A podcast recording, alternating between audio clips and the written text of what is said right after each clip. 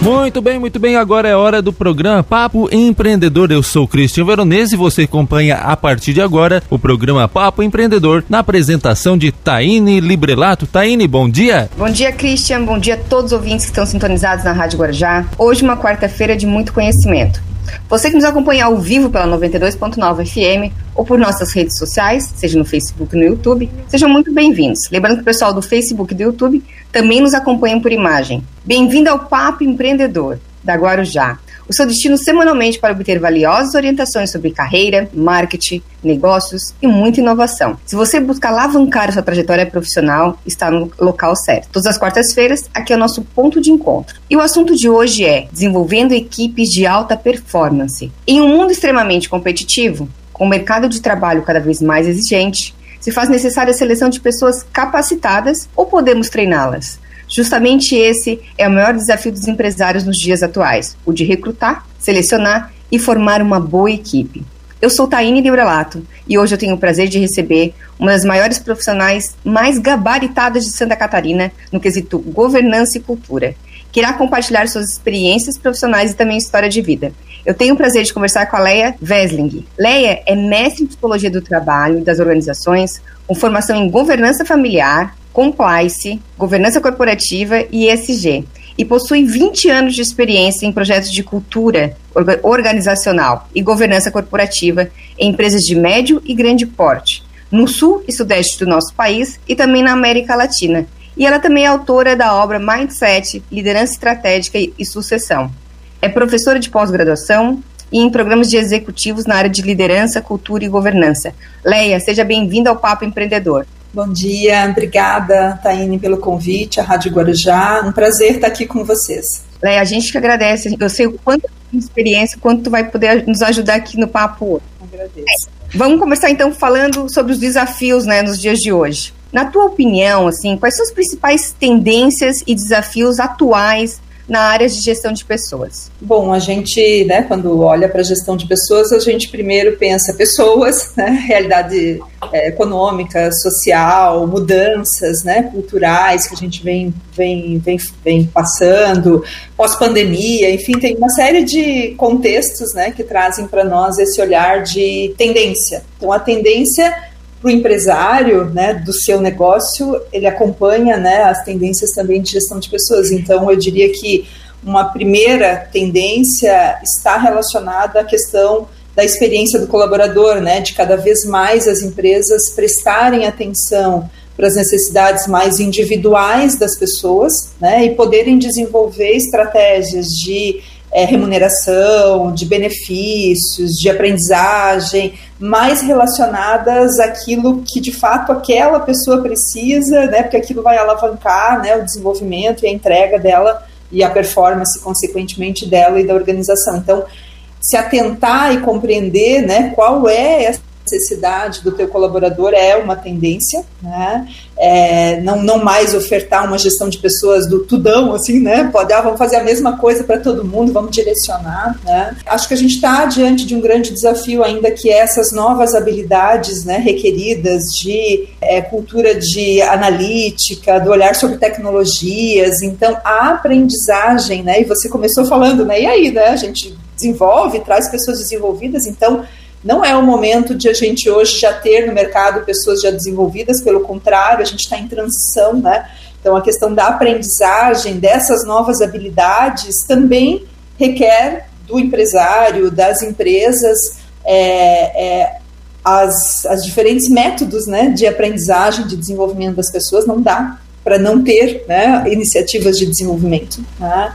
É, acho que tem um tema que nos é caro, assim, que a gente tem percebido cada vez mais isso impactar em clima organizacional, na percepção das pessoas que diz respeito à saúde mental, né? Então, se antes, né, tudo ficava mais ok, se a pessoa, enfim, só eu só consigo enxergar aquela que traz um sintoma muito evidente, né, de uma depressão ou de uma situação de alcoolismo muito, é, muito crônica, hoje o olhar sobre a saúde mental, considerando que a gente é o país mais ansioso do mundo, né? A gente precisa cuidar, né, da nossa, administrar a nossa ansiedade, né?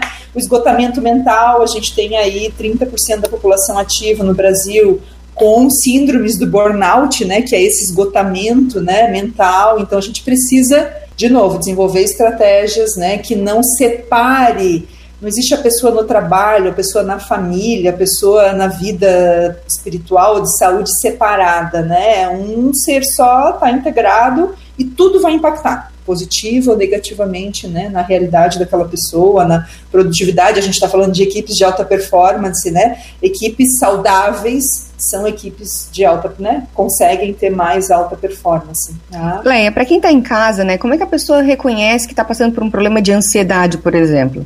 É, é, tem assim é, sintomas que são bem físicos, né? Você não está se alimentando, né? Bem, você não está conseguindo dormir, né? Ou está dormindo demais, né? Porque pode ser o excesso do sono, a falta do sono, o apetite, né? O excesso, né? Ou a falta, né? Do apetite, né? São algumas dessas questões e essa questão de você sentir que a tua disposição para as coisas está baixa. Claro que você pode fazer exames de saúde, né? Tem vários é, várias é, vitaminas que podem estar afetando, mas isso tudo também na relação com se aquilo faz sentido para você o que você está fazendo, como se você está conseguindo equilibrar a sua vida e assim muitas pessoas dizendo, não só as de 18, 20 anos, mas as de 50, 60 dizendo eu preciso equilibrar e ter mais qualidade de vida, porque senão qual é o sentido disso? Né? Então precisa falar sobre isso também, que é uma grande estratégia, né? Você poder contar com pessoas que te apoiem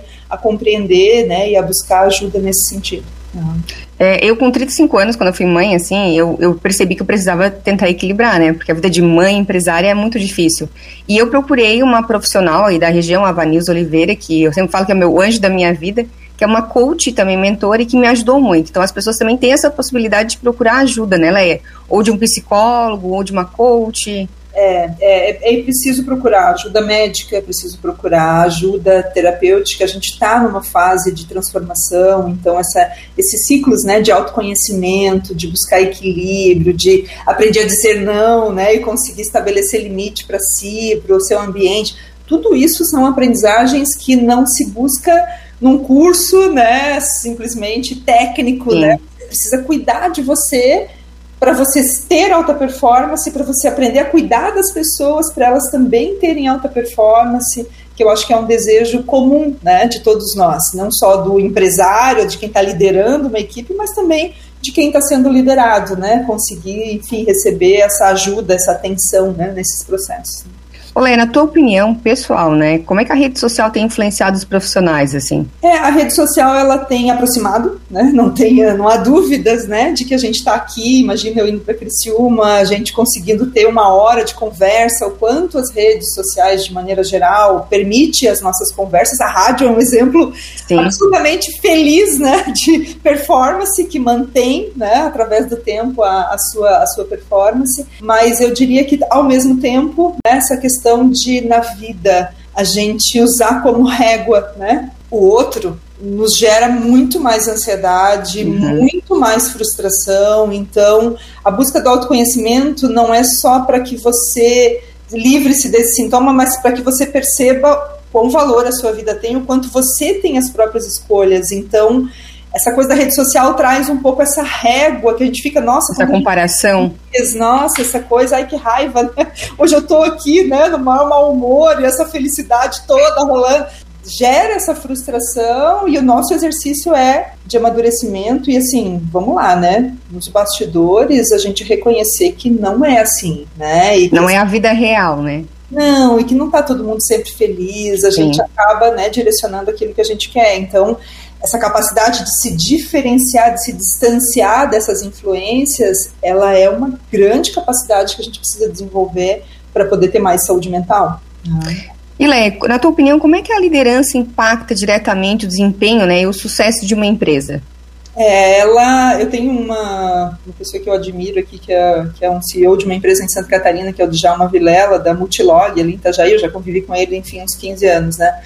E aí ele sempre dizia assim, ah, essa mesa que faz a empresa, né? Ele dizia para a sua mesa ali com seus líderes, não no sentido né, de desconsiderar a contribuição, com certeza é das Sim. 3 mil, 4 mil, 5 pessoas que você tenha, enfim, mas a liderança, ela dita o tom, ela traz harmonia ou a desarmonia, ela constrói ou desconstrói o modelo da empresa. Então, Se você, enquanto empresário, enquanto líder, pensa, pô, como que eu vou desenvolver uma equipe mais engajada? Como é que a minha cultura poderia ser mais de inovação?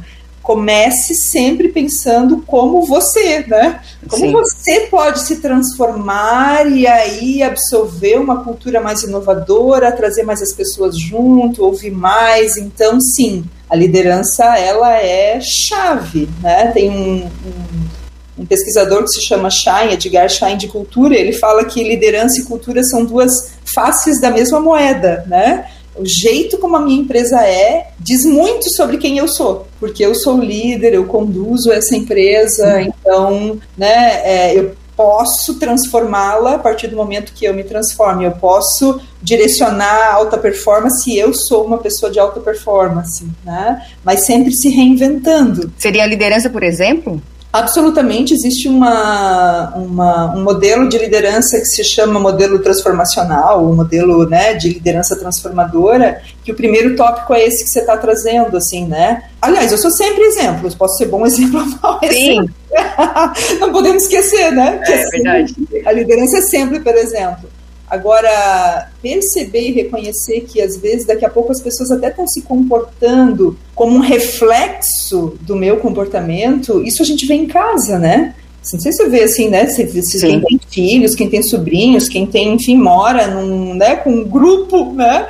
Consegue perceber que, olha só, existem comportamentos que ficam se repetindo aqui, que são comuns a esse nosso grupo pela, pelo exemplo. Eu vejo a minha filha, tem seis anos, e ela repete as minhas frases.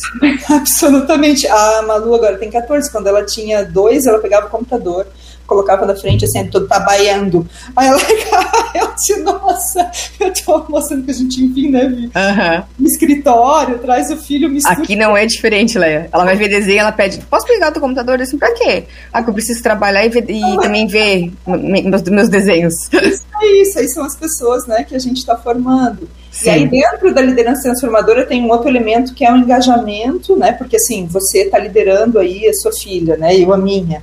Quando a gente tem uma visão de futuro, quando a gente deseja algo para as nossas empresas, a gente também influencia as pessoas.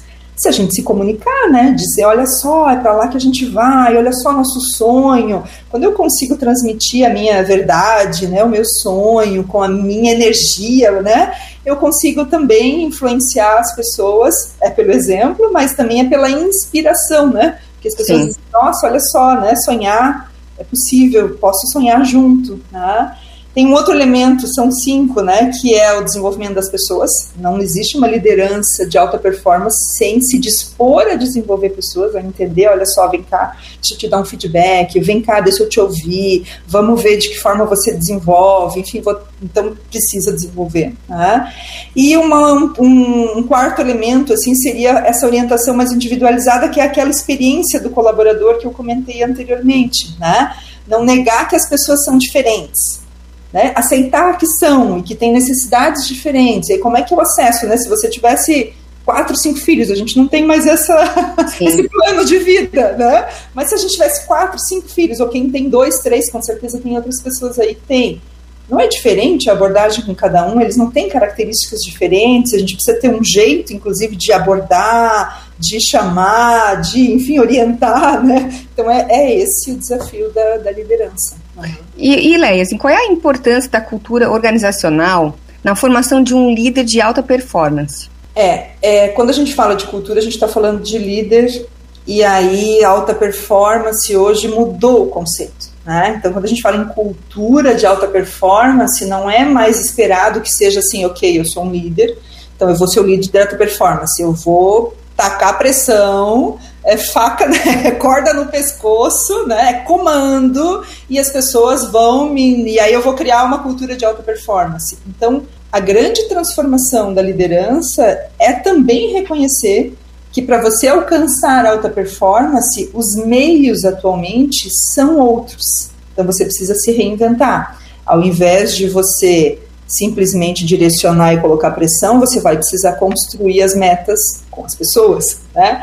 Ao invés de você simplesmente estabelecer o processo, agora todo mundo tem que fazer e tem que entender, você vai precisar orientar, treinar, acompanhar. Então, essa cultura é uma cultura que vem para uma coparticipação maior, que é o que as pessoas querem. E é não esquecer que alta performance hoje também implica em diversidade, né? Você imagina como que esse líder vai ser um líder de alta performance numa cultura que assim, não conheço empresa que não está num momento de turbulência em relação a isso, porque as gerações têm pensamentos diferentes, a gente tem mais qualidade e tempo de vida, né? Então a gente vai acabar convivendo com cinco, seis, sete gerações ao mesmo tempo daqui a pouco, né? Vão ter pessoas ali de 14, 15 anos, jovem aprendiz, até 80, 90 e daqui a pouco a gente vai ampliar, né? Como que a gente cria uma cultura de alta performance onde essas diferenças elas venham em nosso benefício? Eu acompanho algumas empresas que construíram equipes extremamente jovens, de pessoas de máximo 30 anos, que estão num nível de ansiedade altíssimo, que estão com problema de performance, porque juventude não quer dizer alta performance, pode gerar excesso né, de ansiedade, de pressão, de quero ser promovido todo dia. Então, quando a gente diversifica as equipes, a gente cria uma cultura de mais alta performance, mesmo que seja mais difícil gerenciar, aparentemente, né? Como que eu vou lidar com... Mas essas diferenças, elas ajudam a criar um certo equilíbrio, né, no, no ambiente. Então, essa liderança de alta performance precisa cuidar para perceber se essa equipe ela é diversa também. Tá? Ela é como lidar com essa nova geração que quer ser promovida o tempo todo? e a cada dois anos troca de empresa, assim. Sim, é, eu acho que tem, eu acho que tem duas questões, né? Uma é você perceber como é que é o comportamento do teu setor, né? setor de tecnologia tem um comportamento, logística tem outro, indústria tem outro, os níveis de o tempo né, de ciclo de aprendizagem, de entrega, ele é diferente em cada um dos modelos de negócio, então precisa fazer benchmarking, olhar para o seu mercado, que às vezes gera uma ansiedade também, dizer, nossa, olha só, as pessoas aqui né, só ficam três anos, é bom, olha para o teu cenário, para o teu mercado, né? Não, mas no meu cenário do mercado eu tenho alta competitividade, talvez. Né? Tem que olhar para isso. Mas tem algo que é essa orientação, né? É, saiu uma pesquisa, acho que faz umas duas semanas, sobre a questão do PIB, né? De que mundialmente, até 2050, a gente vai estar com uma redução de capacidade de produção de riqueza bruta, porque a tendência das novas gerações é acumular menos. Então, nós temos idades parecidas, eu acho. De riqueza bruta. Nós tínhamos uma, né, na nossa geração, uma vontade, eu quero vencer e eu vou buscar performance, eu vou buscar ter a casa, o carro, a capacidade material muito grande, que esta geração que vem tem menos ambição em relação a essa a isso que é meu, né? Bom, a gente vai negar isso, a gente vai dizer, nossa, isso é coisa de criança, ou a gente vai encarar de que esses serão os nossos consumidores, esses serão os nossos colaboradores. Então a gente precisa também entender que é um perfil geracional que vem é, e que vem com essa pegada. Agora, como que a gente dialoga? Eu gosto muito da equipe diversa por conta disso, né? Essa empresa que eu estava comentando com vocês de construção civil, é, quando se começou a trazer líderes e liderados, né, pessoas de 20, de 50, convivendo juntos, eles começam a ter uma cumplicidade, uma troca maior em termos de, peraí, pô, eu não ouço a minha mãe, às vezes eu fico brava lá com a minha mãe em casa, mas o meu coleguinha de 50 anos, ele é muito legal, porque ele me falou que na vida dele, entende, essa, essa convivência Sim. de pares, ela é muito importante. Então, não adianta o líder impor, né? Ele precisa olhar de fora a equipe dele, ver como é que essa, essa mistura pode funcionar melhor e precisa fazer essa galera falar, né, ouvir, né? pedir, interromper, olha só, né? você quer feedback? Ok, eu quero te dar assim, às vezes você não ouve tal situação, você atropelou. Então a gente, eles são feedbackeiros, né? Adoram são. feedback. Diário, né? Feedback diário. Leia, falando um pouco sobre o chefe e o líder, assim. Qual é a diferença do chefe e do líder para o pessoal que está em casa entender? Sim, é, do chefe eu tenho medo, do líder eu tenho admiração e inspiração, bem simples assim, né? Porque Adorei, chefe... foi o melhor conceito que eu já tive de chefe e de líder, muito obrigada. O chefe eu fico, ai, o que ele vai mandar agora, eu não sei qual, né? Eu, eu preciso obedecer, deixa eu fechar, né? Ele passou aqui, eu tiro o olho para poder, e do líder eu fico com aquela sensação assim, o que vem dele, né? Se ele chega perto de mim, eu não fico com medo, eu fico tipo, nossa, lá vem coisa pra gente fazer, inspiração, trabalho, vá, né? Sinto essa diferença. E como é que eu transformo um chefe em líder? Então, Tem como solução? É. Depende do mindset, né? Se o mindset ele for fixo, assim, de nasci assim, cresci assim, sou minha síndrome da Gabriela, né? Tipo, sou sempre assim, é difícil mesmo. Né? E vejo nas organizações pessoas com muita dificuldade de fazer essa transformação ou de dizer, não, eu não quero esse modelo para mim, mas se eu quero, se eu desejo, se eu percebo, então tem que ter um querer, né? Sim. Existe um processo de transformação que é individual e que a tua casa vai ver a mudança, a tua família. A tua, né? Ontem eu estava conversando com vários sucessores, enfim, de uma família empresária, e um deles, o filho mais velho, falou assim: Nossa, eu, ele falou bem essa diferença, assim, eu tinha muito medo do meu pai, né, e aí eu tô aqui fazendo essa atividade, ele cuida de uma área da empresa, né, eu acho que eu nem sei por que, que eu tô fazendo, acho que meu pai mandou, eu tô aqui há 20 anos, mas de quatro anos para cá, meu pai tem me ouvido, tem me perguntado, a jornada dele está sendo de olha só, eu acho que eu estava né, errado em fazer tudo sozinho, eu preciso de vocês, eu preciso das pessoas. Então, esse líder se transforma quando ele reconhece que ele não é um super-homem, ele não precisa fazer tudo sozinho, ele pode contar com outros, ele vai escutar, ele vai deixar de ser aquela figura de super-herói para ser uma figura mais, é, sabe, é, de mentoria, de auxílio, essa pessoa que é mais branda, que escuta mais é comportamento, né? Essa pessoa que ajuda e que faz o outro crescer, né? Eu vejo muito isso como líder, assim. É isso aí, né? Que tu olha para aquela pessoa, tu vê uma sementinha e tu já enxerga a árvore que ela vai se tornar, aquela potência que ela tem. Então, quem não curte gente, de fato, tipo assim, mal necessário, que droga, se eu pudesse, eu nem trabalharia com pessoas. É muito difícil que consiga fazer a transformação se você não olhar para isso. E os nossos filhos, nossos netos, são pessoas que nos mobilizam a essa transformação. Já vi muitos executivos que depois que viraram pais ou avós, né, se transformaram no sentido de nossa, eu tenho uma criança lá que me pede coisas que eu não, nunca dei para ela, né, de atenção, cuidado, de tempo, né, e que são as mesmas necessidades que as pessoas que trabalham contigo também têm, né, atenção. Ué, tu como especialista, assim, ó, eu já vi pessoas mudarem por causa de animal de estimação líderes, sabe? E eu fiquei pensando, meu Deus, será que é, uma, é um conceito meu ou, ou, pode acontecer? Começa a ter mais empatia, mais carinho, Pode, pode, é o afeto, né? Eu tenho uma, uma pesquisa da Brené Brown, né, que é aquela que escreveu o livro sobre a liderança vulnerável, né, sobre a coragem de ser imperfeito. Ela fez a pesquisa social, né, é, que identificou a maior necessidade humana, né, o que, que torna as pessoas mais felizes, tá? E o resultado da pesquisa dela foi bem simples, assim, se chama pertencimento.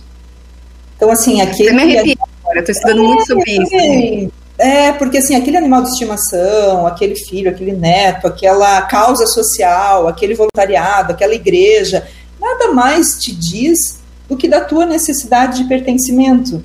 Então, saber o nome do seu colaborador, saber o dia do aniversário dele, né, saber qual é a realidade dele, de família, de filhos, é a tua necessidade também, não é? De uhum. ser visto, de ser percebido, de existir. Se você for só um número, se você for só um meio, uma coisa né, de produção, uma mão de obra barata, sabe essa, essa visão é, antiga, né? ela desvaloriza, ela diminui, as pessoas precisam de autoestima, elas precisam de pertencimento.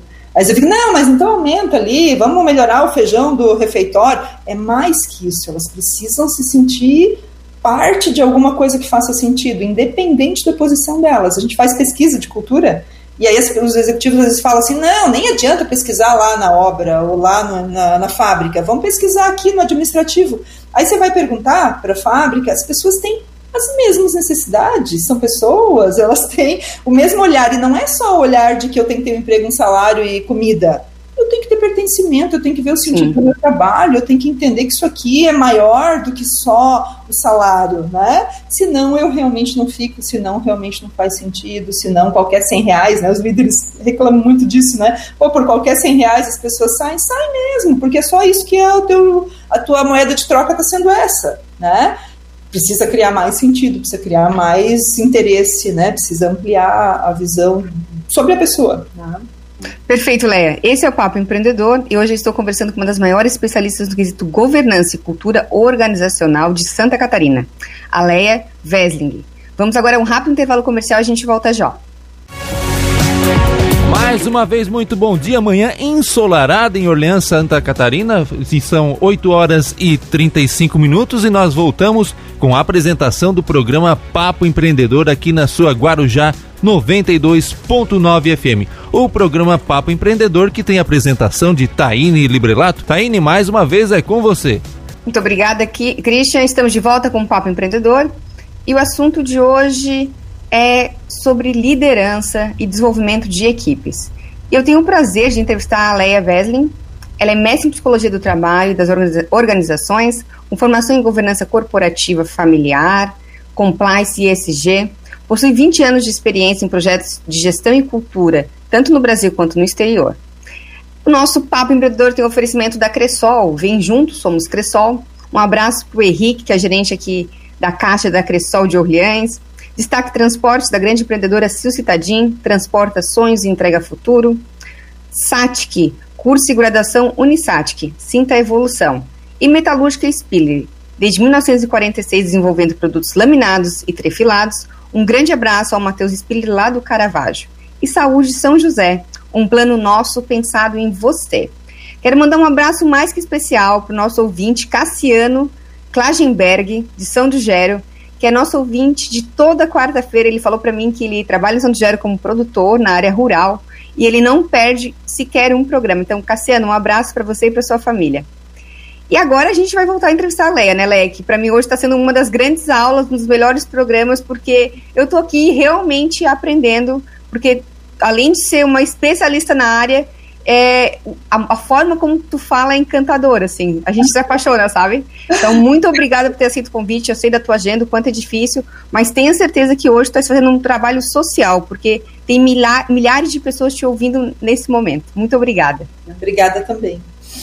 Leia, quais são as habilidades e competências essenciais para a gente ter os bons líderes dentro da nossa empresa? É, essa é uma pergunta né, que tem se transformado né, ao longo do tempo. Cada vez mais o olhar sobre a resiliência é muito importante, né? Porque a gente não está em ambientes estáveis, seguros, constantes. É, então, esse líder que é capaz de filtrar, de entender, de manobrar bem, né, para não transferir para a equipe coisas que não é necessário, ao mesmo tempo não deixar a equipe nessa resiliência, capacidade de voltar e vamos é algo muito importante, né, requisito básico, essencial né, para as organizações. Essa questão da visão é, encantadora de futuro, né, esse olhar inspiracional, ele é necessário. Quer dizer, eu tenho resiliência para entender o contexto, para me lidar com as mudanças. Eu tenho uma visão inspiradora porque ainda assim eu acredito, né, eu tenho certeza que várias pessoas que estão aqui, né, ou que empreendem, independente do tamanho do seu empreendimento, dizem: puxa, olha só que difícil, quanta coisa a gente tem que driblar. E olha só, mas eu quero chegar lá, eu tenho essa visão de futuro, né? E eu quero.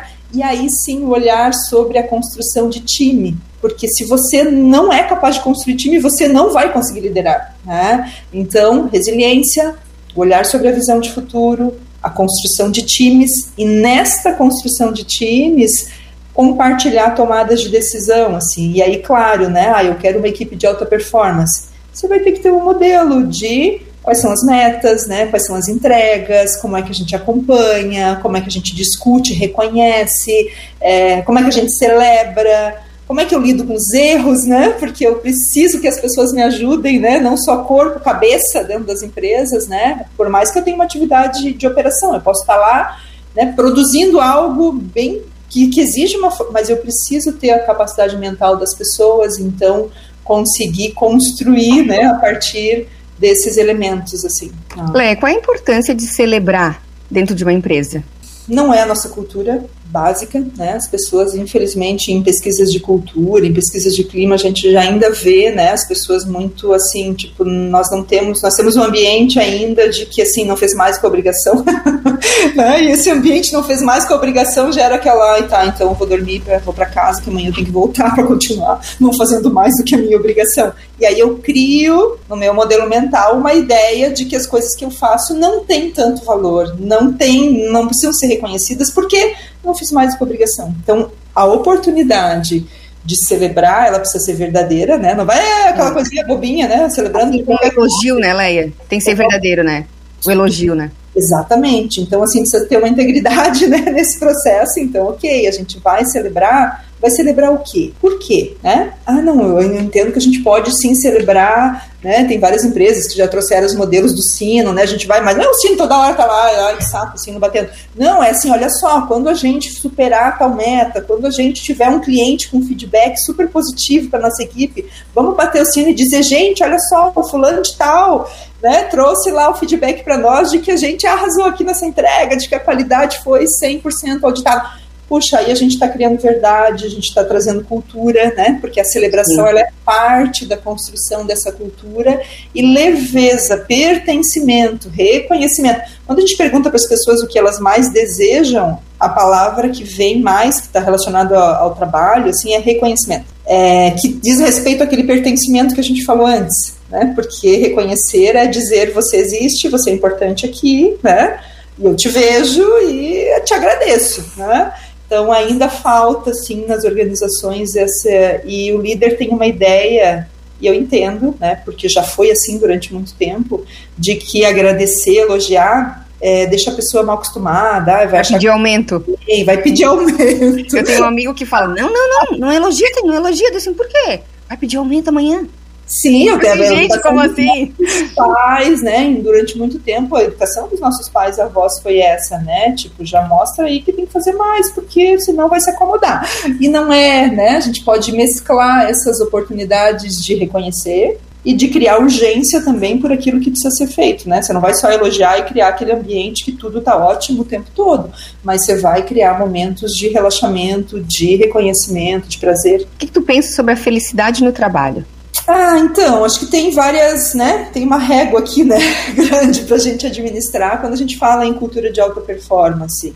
Ela é contraditória, a felicidade no trabalho, ou ela é né, alavancadora? Então, ela é cada vez mais sucesso, né? Vamos perguntar aqui, né? O ouvinte, escreve aí o que, que é sucesso para você. Sim. Se a gente fosse abrir a câmera, né, compartilhar uhum. e todo mundo dizer é um conceito que está se alterando muito. Então, sim, felicidade no trabalho existe, é possível. A gente tinha duas frases no passado que ainda muita gente usa que eu não gosto, assim, que é aquela coisa de ninguém é insubstituível.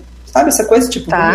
tá claro, as pessoas, assim, ninguém é insubstituível. Não, desculpa aí. A gente precisa ter processo, a gente precisa fazer a organização funcionar, independente da pessoa que esteja lá, mas as pessoas são insubstituíveis, sim. Aquela pessoa, com aquela forma, com aquela contribuição, com aquele relacionamento, ela é insubstituível. E se ela não estiver, ok, ela, ela vai ser insubstituível. Então não vamos descartar as pessoas. Sim. Né? É, e, essa, e essa questão de felicidade, o mimimi né, do RH, tem um movimento que também vai muito contra esse olhar que eu também não gosto, porque eu acho que diz respeito ao medo que a gente tem de enfrentar isso. Né? Então, assim, essa coisa, sabe, faça o que você. Uh, não, ame o que você faz e não faça o que você ame. Não tem uma frase que durante muito tempo ficou sendo dita, né, para uhum. dizer assim: olha não pensa naquilo que você ama, pensa naquilo que você tem que fazer e goste daquilo que você Sim. faz.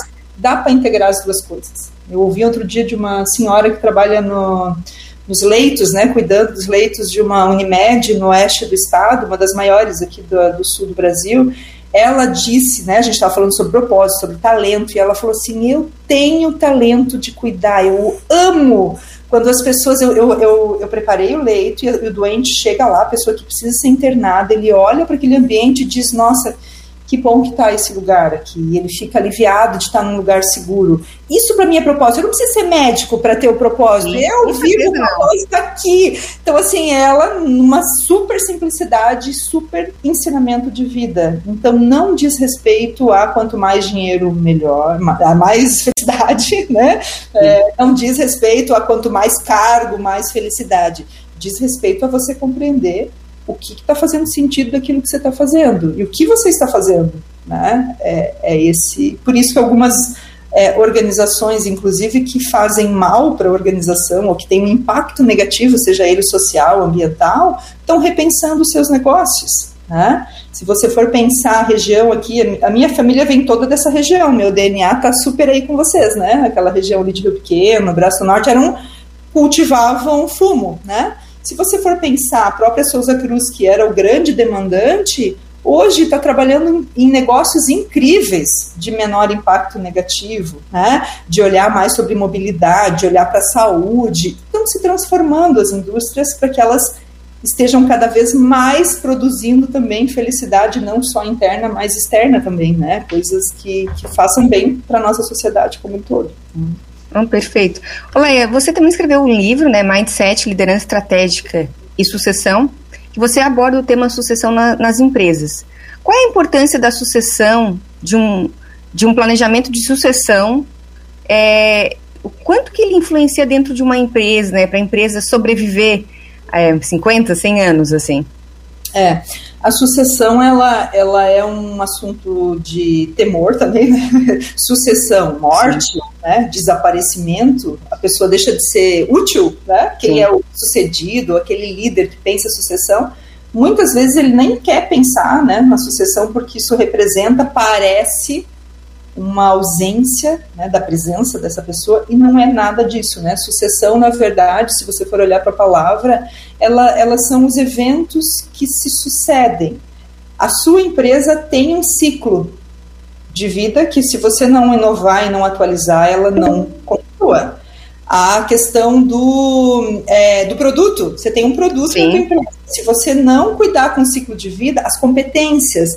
Então, a sucessão é esse, você perceber que existem ciclos e que esses ciclos vão ser necessários trazer novas competências, inovações e dentro disso pessoas. Né? É, a sucessão hoje com as pessoas vivendo cada vez mais e mais saudáveis também está mudando, né? A gente vai ver também Sim. Familiar, né? 90% da nossa Brasil aqui, a gente vai ver pessoa antes as pessoas de 40 anos quando vinham para suceder os seus pais, seus pais estavam com 60, 65, já tinham um acordo de vou sair e tudo um de cada vez.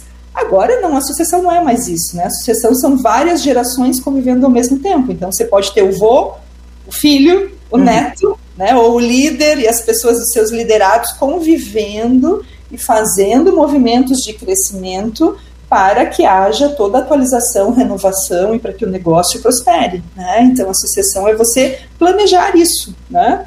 É o líder que tem sucessor, é o líder mais capaz e de mais alta performance, Sim. porque ele consegue desenvolver pessoas, né? E isso hoje é um indicador, inclusive, de reconhecimento e do sucesso dos líderes nas empresas. O líder que não tem sucessor, como é que fica, né? o seu trabalho, a sua organização, as suas entregas, se ele não tem pessoas capazes de sucedê-lo, de assumir responsabilidades por ele, né, ao longo do tempo. Leia, por que, que tantos líderes têm medo de fazer um sucessor? É medo de perder, perder o cargo para o sucessor? É, basicamente é o medo. Pena, né? Porque aí a pessoa não consegue é. crescer por causa disso. Isso, e aí eu travo o meu próprio crescimento, né? Porque eu também, se eu sou sucedido para onde eu vou, eu não consigo sair dali. Aí eu reclamo que eu centralizo, porque aí eu não consigo delegar, porque não tem ninguém capaz, eu não confio, né? porque de verdade eu tenho medo, né? Eu tenho medo de descentralizar, eu tenho medo de desenvolver pessoas, eu tenho medo de me tornar é, inútil, né? E é o, é o mito, é um mito, porque as organizações que começam a criar pessoas capazes, você vê que o líder fica mais liberado para a estratégia, que o líder consegue contribuir, né? Tem muitos empresários que não querem sair do dia a dia das suas empresas, aí depois que saem ficam, nossa eu não sabia que ia ter tanta coisa para fazer, né? É. Fora é. da minha operação. Eu disse, pois é, né? A sucessão é isso, né? Você Sim. dá espaço para que. Ó, nó, é aquela coisa que a gente vive, né? A gente dá, abre espaço, nem arruma guarda-roupa, assim, né? a gente vai organizando, abrindo espaço para que outras coisas se renovem e vão trazendo. Então, não é para você ser dispensado, não é para você deixar de ser importante, né? Pelo contrário, né? Vai ser mais importante ainda. Criar outras importâncias, né? Direcionar. E eu vejo muitas pessoas que fazem isso, têm coragem de fazer isso e que ficam muito mais felizes, até assim, meu, por que, que eu não fiz isso antes, né? Nossa, que medo, que bobo isso, né? Agora, olha só, eu tenho pessoas super capazes, né? É, tem um empresário já de 95 anos que ele sempre fala assim, eu conheci ele uns 25. Ele sempre fala a mesma coisa, ele disse assim, é coisa da minha vida, assim, ele tem, né, a família tem uns 5, 6 negócios, sempre contrate pessoas melhores que você. Sempre. Meu pai sempre falava isso, Leia. Ah, isso aí, ó. Isso é coisa de empreendedor que quer crescer, que tem visão de que precisa. Como é que você fica maior se você não traz pessoas melhores? Do que você. É impossível. Eu sempre então, comento, né, que a gente é a média das cinco pessoas com as quais a gente convive. Então a gente tem que aumentar a nossa média, né? É... aumentar a média é só assim. Só se não, tem outras formas, claro, né? Mas. É, mas trazer pessoas que te agreguem, senão sim. você vai ficar. Na, né? Aí sim a tua limitação vai ser visível. Aí sim as coisas vão chegar em determinado momento e vão bater né, na cabeça, no, no teto. Então, essa visão de quem são as pessoas melhores que eu, que vão me ajudar a construir isso que eu estou construindo, a fazer isso que eu estou fazendo. Isso é uma. É, um, é, é, o pulo do gato, né? A sabedoria desses empreendedores aí de sucesso. Né?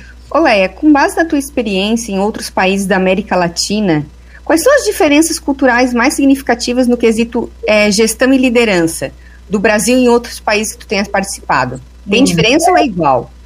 É, quando a gente pega a cultura, assim, pensando em América Latina, né, eu já trabalhei com, com alguns países, assim, quem se distancia um pouco mais é o Chile, porque eles absorvem muito a cultura americana, né, é, então eles são mais pragmáticos, eles trazem questões né, mais assim de processo, de business. Agora, de maneira geral, o nosso sangue latino ele tem coisas muito comuns. Inclusive, eu já fiz formações, inclusive na Espanha, já fiz em Portugal, pensando em entender um pouco essas diferenças. E aí, quando a gente olha para aquilo que nos integra, então a gente é sim mais afetivo, a gente precisa assim de um, de um nível de relacionamento emocional para que a gente se construa, se desenvolva. Então, tem muito mais coisas em comum do que diferenças entre brasileiros e hispanos, apesar de a gente não se relacionar tanto, né? Se a gente for pensar o Brasil em relação aos outros países da América Latina, a gente não tem uma super cooperação, um super relacionamento, acho que deve ser até histórico, né? Essa relação de Portugal e Espanha, mas nas necessidades é, são muito parecidas. Tá? E aí a gente tem sim uma herança europeia e um exemplo americano. Então a gente sempre fica nas empresas na dúvida, né? Sim. Eu vou para esse lugar de longo prazo, que é europeu, que é da construção, que é da Alemanha, por exemplo, das empresas de médio e grande porte familiares, ou eu assumo um super pragmatismo e você, é o americano, que quer abrir capital, que quer, né, que, que olha para o dinheiro. Então, essas características, esse, essas duas influências estão em nós aí, né? Leia, nosso papo está chegando ao fim e a gente tem aqui um quadro no Papo Empreendedor que se chama Ping Pong.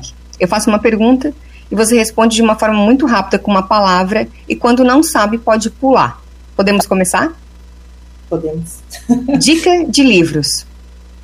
Dicas de livro, deixo aí a, a dica do, do, meu próprio livro, né, do Mindset, Liderança Estratégica e do Sucessão, que estão na, na Amazon. Mas a gente falou da Brené Brown, né? Então, todos os livros da Brené Brown, podcasts, estão ali, são, assim, sem erro. Tá? Um sonho. É expandir essa, essa, esse, essa evolução, né? Que a gente consiga evoluir juntos como seres humanos, assim. Eu tenho um sonho muito para fora, sonho com isso desde os 12, 13 anos e sigo nele. Uma conquista. Eu acho que respeito, credibilidade. Um medo. Ah, tenho medo de parar. Assim, tipo, não posso mais fazer tudo isso. isso é medo. Um arrependimento. Eu acho que eu devia ter estudado mais inglês desde muito cedo, sofri muito depois, assim. Acho que isso eu me arrependo, assim, se for pensar, é, é isso aí. Não. Do que você tem muita vontade? Ah, de emergir mais em outros países, aprender, trazer experiência, fazer pesquisa inter multicultural. Eu tenho essa vontade. Leia, vai para a Índia, vale a pena. Ah, é? Puf, legal. Algo para se desafiar. Algo para me desafiar, propósito, né? Eu tenho. Meu propósito me desafia. Ah. Uma série ou um filme para indicar? Uh, eu estou vendo agora aquele que, que eu estou gostando muito, que conta a história do Christian Dior. Né? Eu gosto muito de biografia, assim, acho que os empreendedores deveriam, né, poderiam estar tá assistindo mais. Então, acho que é, é The New Look, é o do Christian Dior. E o cinema, tá? Bob Dylan nos cinemas agora tá arrasando também, é uma biografia, né, de alguém com ideal, gosto desse, desse perfil aí. Uma música pop rock que você mais gosta de ouvir, que depois a Raiane vai tocar pra gente. Uau! eu gosto de muitas, é... mas tem uma que me inspira, eu gosto do Engenheiros do Havaí. tem aquele Somos Quem Podemos Ser, sabe? Ah, é linda, Uhum. É, acho que ela é inspiradora, assim, quando você tá, tá bad ou tá super feliz, você coloca ela, parece que as coisas se equilibram, assim. Uma qualidade. É, eu ouço o feedback de que eu tenho muita empatia, né, e o ímpeto de fazer, assim, né, se eu for olhar para a história da minha família, para minha própria história, né, meus pais semi-analfabetos, e eu estou no mestrado, estou estudando, então eu acho que eu tenho essa garra, assim, de, de buscar. Né. Um defeito. Eu acho que eu, às vezes, não entendo o meu limite, assim, às vezes dói a lombar, porque se sobrecarregou, sabe? assim, tem algumas coisas que o corpo vai mostrando que é assim, Sim. menos guria. Moça, calma aí. O que, que você defende? Ah, eu defendo o ser humano, defendo os animais, defendo o meio ambiente, defendo que a gente deveríamos estar mais conectados a esse global, as nossas necessidades, sabe, como seres humanos. Acho que isso. Uma pessoa ou algo que você admira? É meu pai, né? Esse que eu comentei, semi-analfabeto, saiu aí da região, né, do sul do estado, foi para Joinville, né, abriu um negócio no centro de Joinville, não sabia nem vender, trocar, comprar. Eu admiro essa pessoa que, que se transformou, transformou, né, a vida da família. Né? Uma pessoa ou algo que você não admira? É, não vou falar de pessoas, né? Mas é, de coisas assim, hipocrisia, ou essa coisa egoísmo, sabe? Ah, já fiz o meu, cada um que se vire, acho que isso tá fora, assim, acho que desconectado. Onde você se vê daqui cinco anos? Eu me vejo aqui, isso aqui é para terapia, né? Nossa. Precisa de um ano, para. É, mas eu me vejo com o meu negócio, né? Eu me vejo, a minha filha tem 14, então daqui a 5 anos ela vai ter 18, 19. Eu me, eu me vejo ajudando ela a realizar os sonhos dela, né? Ela tem ambições, assim. E eu me vejo viajando mais para esses outros países, não porque eu quero férias permanentes, mas porque eu quero descobrir coisas novas. Acho que eu me vejo assim.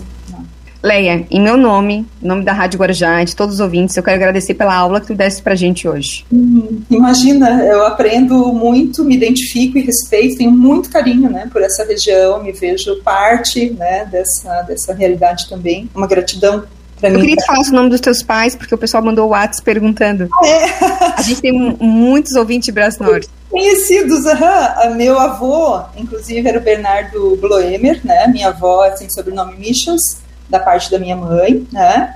É, e eles, inclusive, têm a grutinha lá do Rio Pequeno, né? Aquela pessoa que está desenhada na grutinha do Rio Pequeno é o meu avô, Bernardo, né? Bloemer. E os meus avós paternos, é, a família Schmidt, Wessling, né? Também ali mais da mais a parte da colônia ali da União, do, do Rio Pequeno. Então tem vários tios ali também, né? Mas essa é a minha família e é muito orgulho, né? De fazer parte de vir dessa região. Que bom, fico muito feliz, não sabia que tu era da região, então fiquei mais feliz ainda com a entrevista. Obrigada, Leia. Obrigada também a vocês todos, ao Elber também, ao Christian, né? A todos aí ouvintes, muito obrigada. Para ti também. E eu termino o programa de hoje com uma frase do John Maxwell, que diz o seguinte: O verdadeiro líder não é aquele que busca ser o centro das atenções, mas sim aquele que inspira e capacita os outros a também se tornarem líderes. Um ótimo dia para todos vocês. Um abraço, Christian. Um abraço, Taine. Valeu. Tchau, tchau.